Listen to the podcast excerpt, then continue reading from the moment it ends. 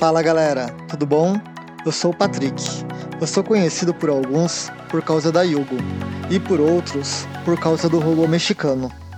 Estou criando esse podcast onde vou falar de como cheguei até aqui e das maluquices que já aconteceram na minha vida. Atualmente eu tenho esses dois mundos se conectando.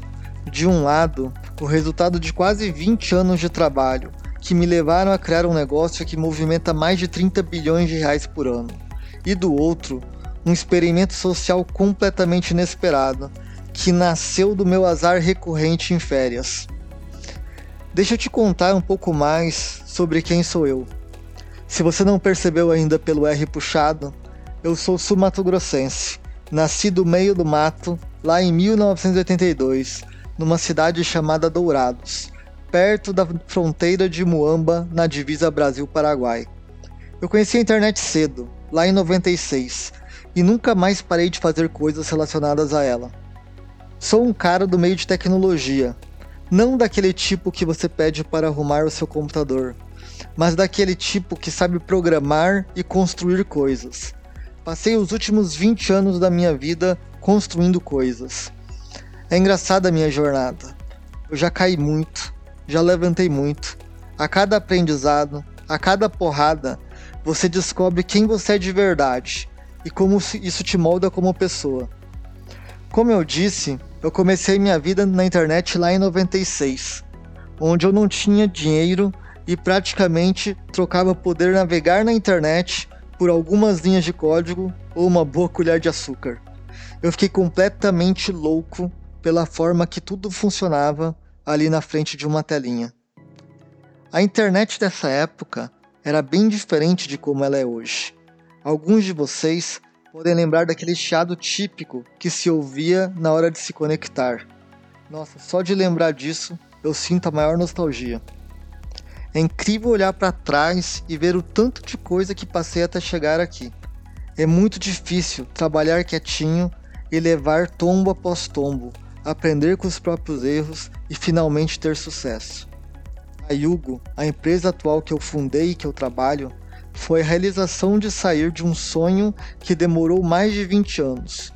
Foi onde eu ganhei o inesquecível primeiro milhão, e foi onde eu apliquei tanta coisa que eu aprendi na vida e que de alguma forma acabou fazendo sentido e se conectando num grande plano onde às vezes tudo parecia que, tá até, que já estava até escrito.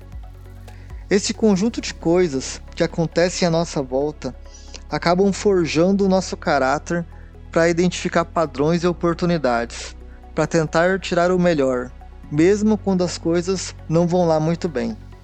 E é essa linha de pensamento que quero tentar passar um pouco nesse novo capítulo de compartilhar meus aprendizados.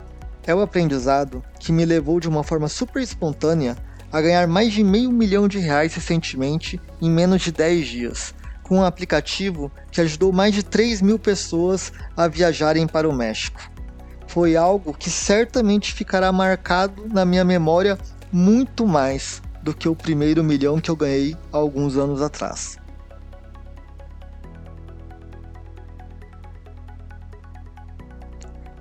É engraçado como que o computador entrou na minha vida. Porque, na verdade, o meu primeiro computador ele não foi meu. Ele foi comprado pelos meus pais para o meu irmão mais velho bem no auge, onde os pais estavam tentando ensinar datilografia digital para os filhos e afins. E eu sempre fui muito focado em quando pegava algo na mão, é, ir até o final e aprender o máximo possível. Eu era aquele tipo de garoto que não gostava muito de ir pra rua, mas quando eu pegava alguma coisa para fazer, eu queria fazer super bem feito nessa época o pessoal gostava muito de soltar pipa, né?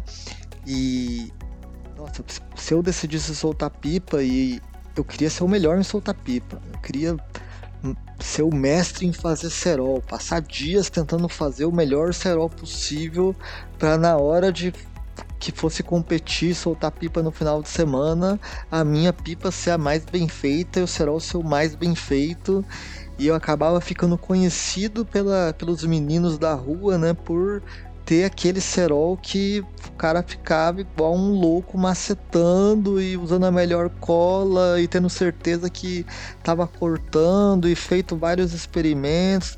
Então eu era aquele tipo de menino, né? Muito sempre interessado é, em dar o meu melhor, em fazer o melhor e se sentir feliz por estar por, por tá fazendo o melhor que eu pudesse oferecer, né? E eu sempre tirei notas boas na, na escola. E essa é uma parte muito legal da minha vida porque é, eu sou um cara que eu não tenho segundo grau. Eu larguei lá atrás. Não façam isso, viu, gente? É só para mostrar um pouco de como eu sou fanático por aquilo que eu decido fazer. Mas eu larguei a escola. E é muito engraçado a história de como eu larguei. Porque eu sempre fui aquele menino que tirava notas excelentes. E num determinado momento da minha vida, eu conheci o tal do computador. E eu parei de me interessar por assuntos que eu acreditava lá no fundo que não iam fazer diferença nenhuma na minha vida. E é um dos motivos de eu achar que o aprendizado, né, como um todo no mundo, principalmente no Brasil, ele precisa ser reformulado para que dê mais oportunidade para que as pessoas possam ter vidas melhores. Né?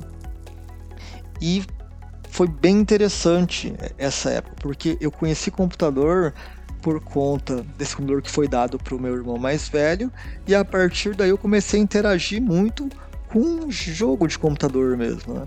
E é engraçado que aquelas palavras que às vezes os nossos pais falam, pô, menino, você tá no joguinho de novo foi basicamente o que me fez chegar até aqui, porque foi o que me despertou tanto interesse por aquela tecnologia, quanto também foi o que desenvolveu a, a, minha mente pensante, né? Jogos de estratégia que você tem que gerenciar dinheiro, tem que construir, tem que é, criar exército para atacar o outro exército do outro lado do mapa. Então, isso ajuda a desenvolver muito sua cabeça. E o que acabou acontecendo é que dessa parte de ficar jogando, eu comecei a me interessar em, poxa, como que eles fizeram aquele jogo? Como, que, que tipo de tecnologia que tem por trás daquilo? E no meio desse caminho aconteceram várias coisas. É, uma das coisas que aconteceu foi que eu descobri que o computador podia se conectar em outros computadores através de linha telefônica. Então, isso antes de internet, antes de tudo que a gente conhece hoje, eu descobri que existiam computadores que funcionavam como se fossem hubs, né? como se fossem centralizadores, e que você poderia usar o seu telefone para ligar o seu computador lá naquela rede de computadores que não era internet, era tudo em modo texto, e lá você poderia listar o que tinha de informação e baixar essas informações para o seu computador. Então, quando eu descobri isso, eu comecei a ficar vidrado em baixar as informações que estavam em vários lugares espalhados no Brasil todo. E foi muito bacana, porque eu comecei a ter um acesso muito rápido à informação e ao que estava sendo desenvolvido no restante do Brasil.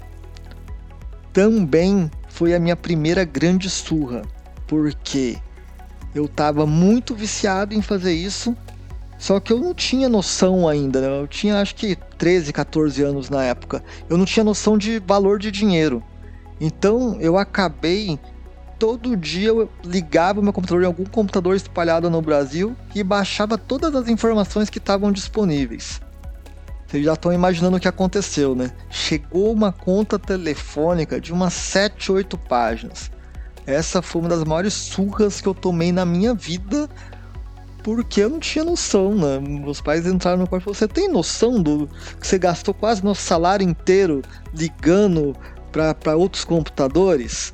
E o, o, nome desse sistema na época era BBS, era um, o primórdio da internet, uma forma de você conectar o seu computador em outro computador onde tinha outras pessoas conectadas e você podia fazer troca de informação.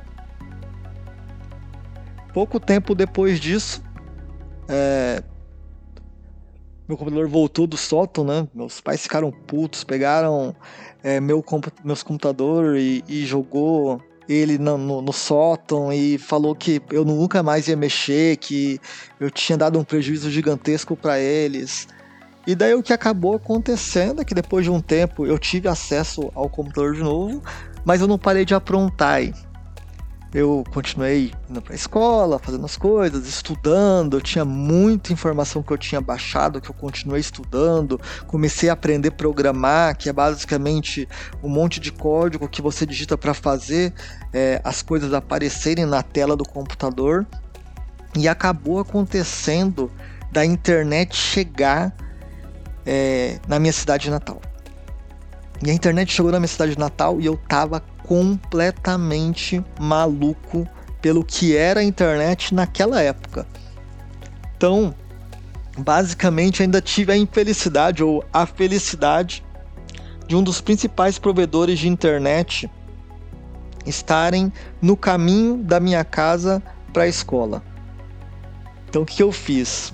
Eu comecei a ficar tão viciado que eu comecei a ir para a escola e, em vez de ir para a escola, eu parava e ficava no provedor. Isso funcionou muito bem no primeiro ano, porque como eu disse, eu sempre tirava notas muito boas e naquele ano em específico eu já tinha passado no terceiro trimestre. Então estava super tranquilo para poder matar o resto das aulas ali no último trimestre. Só que esse vício não parou. Eu continuei estudando, continuei olhando tudo aquilo, comecei a ter um vislumbre que aquilo seria o futuro. E quando começou o ano seguinte, eu continuei fazendo a mesma coisa. Só que eu acabei nem me tocando que eu não estava mais no último trimestre, né? Eu estava no primeiro trimestre de, de um novo ano de estudo. E o que acabou acontecendo é que eu não fui o único dia desse ano na aula. E como eu sempre tirava notas boas, ninguém nunca desconfiou que eu não estava indo na aula. Então, às vezes, os meus pais perguntavam: pô, cadê seu boletim? Cadê suas notas? Eu não tinha aquilo para mostrar e para eles estava tudo bem, porque eu falava: ah, não, tá tudo bem, acho que eu acabei jogando fora, mas tá tudo bom, tudo boas notas, né? E daí aconteceu algo muito inusitado, né? Num, num, certo momento, seus pais percebem que tem alguma coisa errada e vão atrás para entender o que está acontecendo. Né? E novamente, uma grande surra, né? Porque o, o senhor Patrick não tinha nem lista de presença na escola, né? Imagina você chegar lá na escola do seu filho, perguntar das notas dele e a professora falar: quem? Como é que é? Essa pessoa nunca respondeu chamada, tá como desistente aqui. Mandamos várias cartas. E o Patrick sempre muito esperto, né? Pegava correio, rasgava os negócios. Porque eu não acreditava que era a escola que ia me levar onde eu achava que eu deveria ir. E isso foi uma grande confusão na minha família, né? Porque de um lado, é, meu pai rejeitava essa ideia completamente, né? E minha mãe apoiava essa ideia. Então teve um, um conflito muito grande, né? De o que, que o Patrick vai ser quando crescer, né? Boa parte da família achava que o Patrick ia ser lixeiro, a outra parte da família achava que eu deveria fazer aquilo que eu achasse melhor para mim. E o que acabou acontecendo é, é que eu fui aprendendo tanto, eu fui um dos primeiros a entrar na internet no Brasil. Eu fui usando esse conhecimento para aprender a desenvolver coisas e eu acabei me dando muito bem com isso. Né? Eu tive todo um processo de aprendizado que eu pretendo contar para vocês, mas foi algo que deu muito certo para mim. Né? Eu consegui absorver todo aquele conhecimento e conseguir aplicar aquele conhecimento não antes de aprender muito sobre gente. Eu vou contar um pouco nos próximos episódios de, do meu fracasso em lidar com gente, como eu era ruim em lidar com o ser humano. Porque como eu passei muito tempo atrás de um computador, eu achava que tudo era muito lógico. E a vida não é lógica, né, gente? A, a, vida é você ser político, você saber lidar com as pessoas, você saber identificar as oportunidades.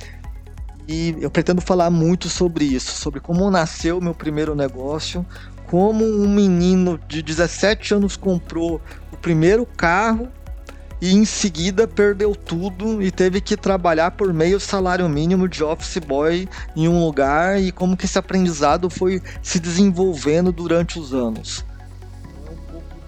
Da minha história, de toda a perrenga que eu passei até finalmente chegar em São Paulo, construir um banco, ganhar o primeiro milhão e é muito interessante como tudo aconteceu e, e como eu cheguei até aqui. No próximo episódio, eu vou falar sobre a trajetória do meu primeiro negócio, do meu primeiro fracasso e como eu aprendi a lidar e tirar o melhor das pessoas. Até lá, pessoal!